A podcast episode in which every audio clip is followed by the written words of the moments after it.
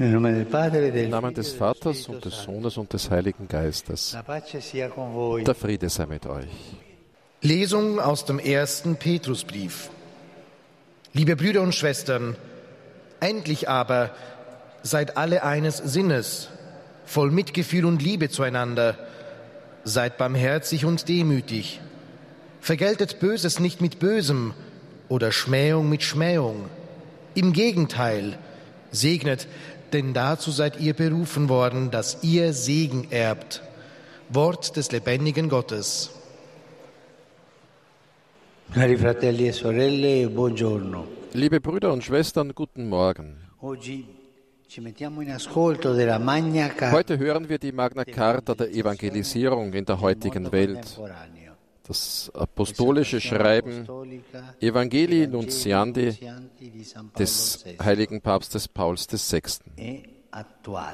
Und das ist aktuell. Scritta nel 75, Das ist 1975, 1975 schon geschrieben worden, aber das ist wie wenn es gestern geschrieben worden wäre. Es ist ganz aktuell.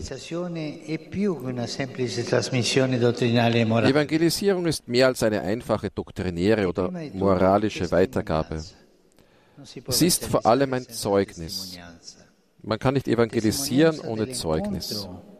Ein Zeugnis der persönlichen Begegnung mit Jesus Christus, dem menschgewordenen Wort, in dem das Heil geschehen ist. Ein unverzichtbares Zeugnis, weil die Welt vor allem Verkünder braucht, die von einem Gott sprechen, den sie kennen und der ihnen vertraut ist.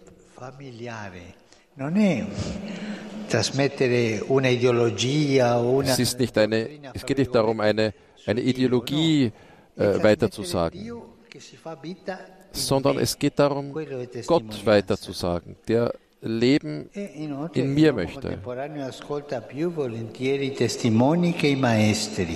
Das ist auch deswegen, weil der moderne Mensch Zeugen eher zuhört als Lehrern. Oder wenn er Lehrern zuhört, dann deshalb, weil sie Zeugen sind. Das Zeugnis Christi ist daher zugleich das erste Mittel der Evangelisierung und eine wesentliche Bedingung für ihre Wirksamkeit, damit die Verkündigung des Evangeliums fruchtbar ist. Es sollte daran erinnert werden, dass das Zeugnis auch den bekennenden Glauben umfasst. Das heißt die überzeugte und offenkundige Zugehörigkeit zu Gott, dem Vater, dem Sohn und Heiligem Geist, der uns aus Liebe erschaffen und erlöst hat. Ein Glaube, der uns verändert, der unsere Beziehungen verändert, die Kriterien und Werte, die unsere Entscheidungen bestimmen. Zeugen können daher die Kohärenz zwischen dem, was geglaubt wird und dem, was verkündet wird, nicht außer Acht lassen. Glaubwürdig zu sein, das wird man nicht, indem man einfach eine Doktrin oder eine Ideologie erzählt. Eine Person ist glaubwürdig, wenn das stimmig ist in ihr selber, was sie glaubt, die Person, und was sie lebt.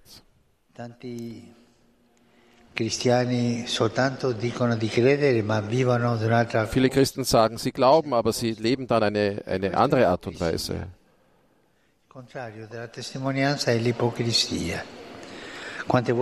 Und das ist Heuchelei. Das Gegenteil von Glauben ist Heuchelei. Ich sage, ja, ich gehe jeden Sonntag in die Messe, aber dann lebe ich so und so eben ganz anders. Das ist ein Gegenzeugnis. Jeder von uns ist aufgerufen, drei grundlegende Fragen zu beantworten, wie sie der heilige Paul VI. formuliert hat. Glaubst du, was du verkündest? Lebst du, woran du glaubst? Verkündest du, was du lebst? Glaubst du, was du verkündest? Lebst du, woran du glaubst? Und verkündest du, was du lebst? Wir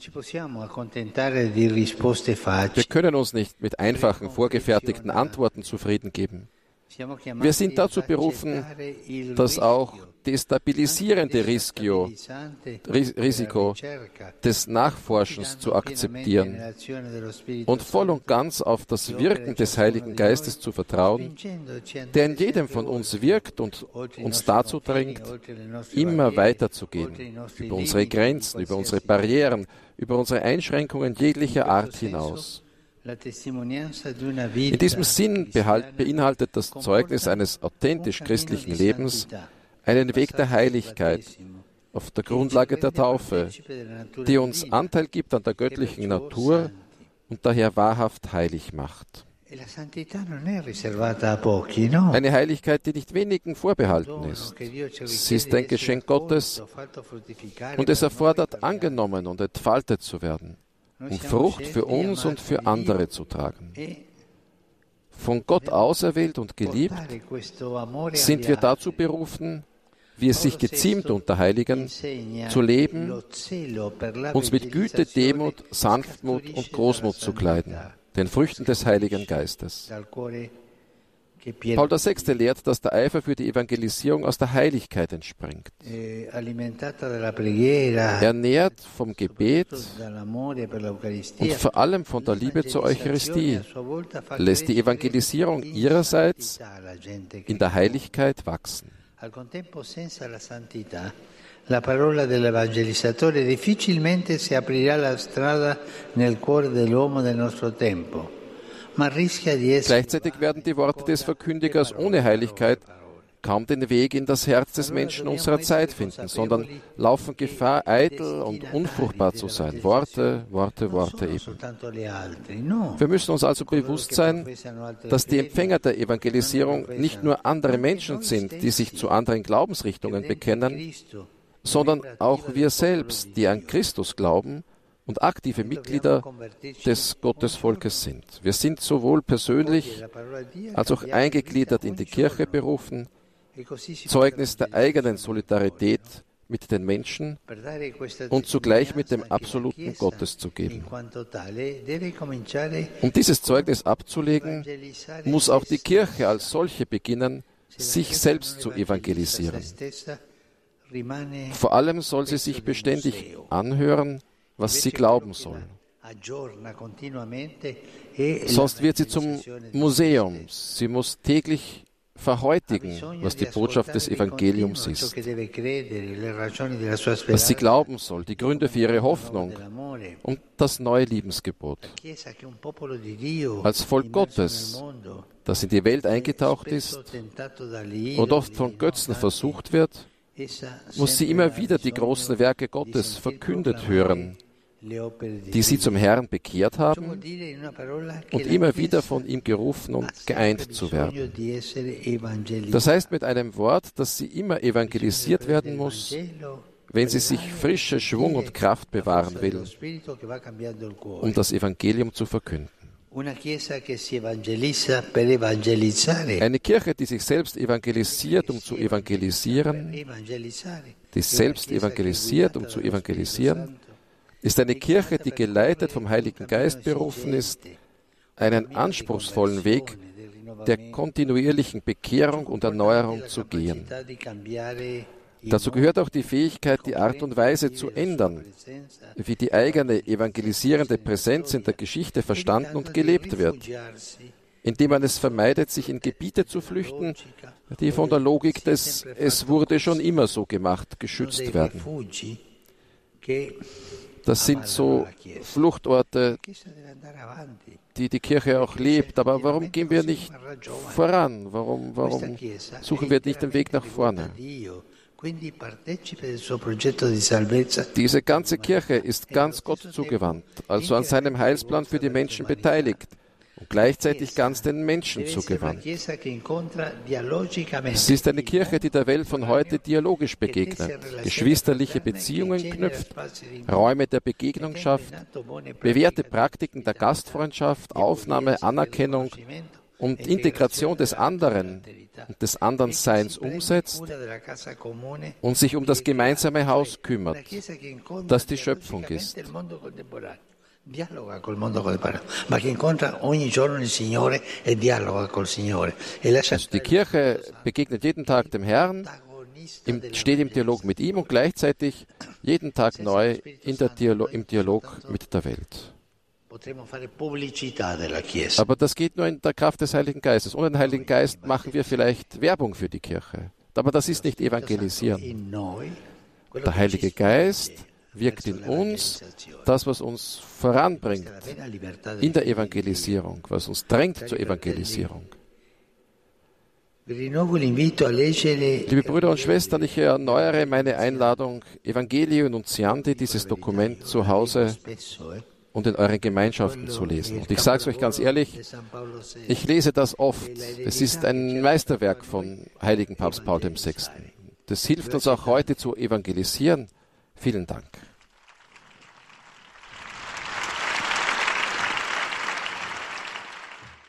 Heiliger Vater, die Gläubigen deutscher Sprache möchten Ihnen ihre herzliche Zuneigung und aufrichtige Verbundenheit bekunden und versichern Sie zugleich Ihres Gebets in allen Anliegen Ihres universalen apostolischen Dienstes. Liebe Brüder und Schwestern, der erste Weg der Evangelisierung ist das Zeugnisgeben. Der heilige Papst Paul VI. lehrt in seinem apostolischen Schreiben Evangelii Nuntiandi, Evangelisierung meint zuerst das Zeugnis aus der persönlichen Begegnung mit Jesus Christus.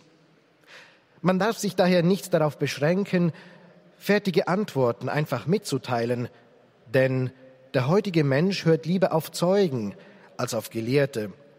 Und wenn er auf Gelehrte hört, dann deshalb, weil sie Zeugen sind. Zu diesem Zeugnis gehört freilich das Bekenntnis unseres Glaubens an den dreifaltigen Gott, der uns aus Liebe erschaffen und erlöst hat. Durch die Taufe sind wir seiner göttlichen Natur teilhaftig und so wirklich heilig geworden. Aus dem göttlichen Leben in uns, aus der Heiligkeit also, nach der wir persönlich streben müssen, entspringt die Evangelisierung. Daher muss die Kirche auch sich selbst evangelisieren und vernehmen, was sie glauben muss, welches die Gründe ihrer Hoffnung sind und was das neue Gebot der Liebe ist. Indem sie auf diese Weise den Weg der Umkehr zu Gott geht, ist sie zugleich ganz dem Heil der Menschen zugewandt und kann die Wahrheit des Evangeliums immer neu verkünden. Der Heilige Vater richtet nun einen kurzen Gruß auf Italienisch an die deutschsprachigen Gläubigen. Cari fratelli e sorelle di lingua tedesca, Questa Quaresima vogliamo rinnovare il nostro zelo per l'evangelizzazione. Impegniamoci allora a crescere nella santità, accostandoci con fede ai sacramenti della penitenza e dell'Eucharistia. Der Heilige Vater hat gesagt, liebe Brüder und Schwestern deutscher Sprache, in dieser Fastenzeit wollen wir unseren Eifer für die Evangelisierung erneuern. Bemühen wir uns also, in der Heiligkeit zu wachsen, und empfangen wir vertrauensvoll die Sakramente der Buße und der Eucharistie.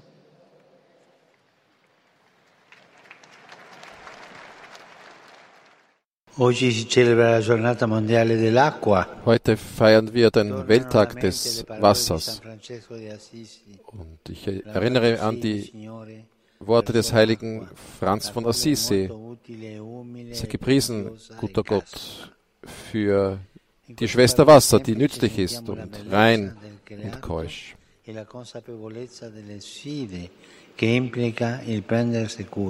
Und so denken wir auch an die Herausforderungen, die damit verbunden sind, für das Wasser zu sorgen. In New York findet die Konferenz, die Weltkonferenz zum Schutz des Wassers statt.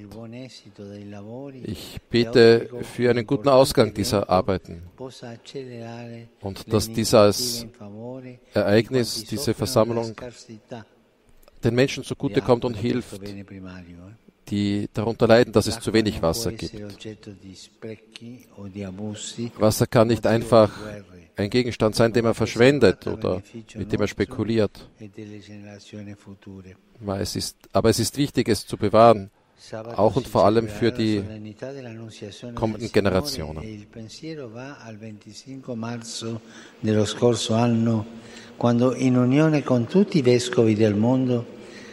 Am Samstag feiern wir am 25, den 25. März das Fest der Verkündigung des Herrn. Und ich denke an den 25. März des vergangenen Jahres, als wir in Verbindung, Gemeinschaft mit den Bischöfen der ganzen Welt, vor allem die Menschen in der Ukraine, in Russland, dem Herzen Mariens gewidmet haben im Gebet um den Frieden. Und ich lade dazu ein, dieses Gebet jeden 25. März zu wiederholen.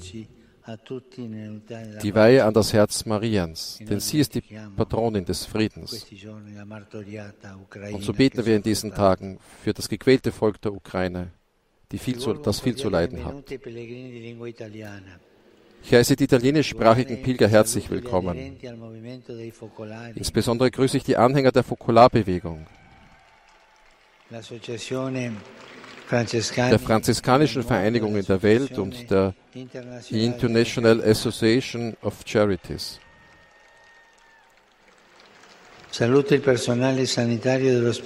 Ich begrüße das Gesundheitspersonal des Krankenhauses Asiago, die Studenten des Instituts Pentasulia in Matera und die des Instituts Deleda San Giovanni Bosco in Ginosa und die Fahnenschwinger der Borghe und Sestieri Fiorentini. Vielen Dank.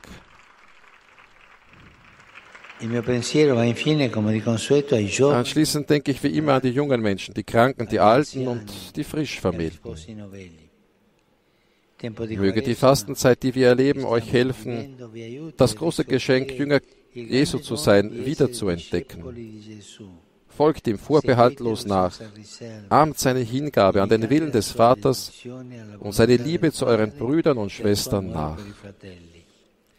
Für euch alle mein Segen. Und nun folgt das gemeinsame Gebet des Vaterunsers in Latein und der Segen des Heiligen Vaters.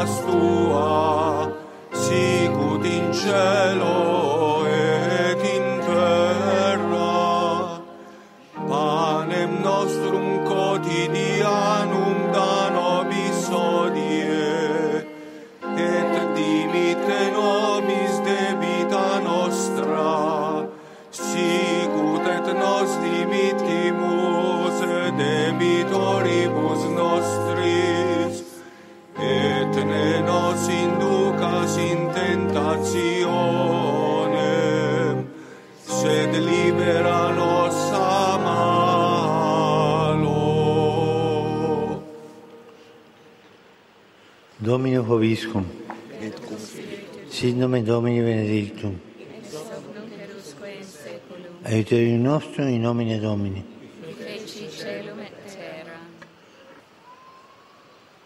Benedicat vos omnipotens Deus, Pater et Filius et Spiritus Sanctus. Amen.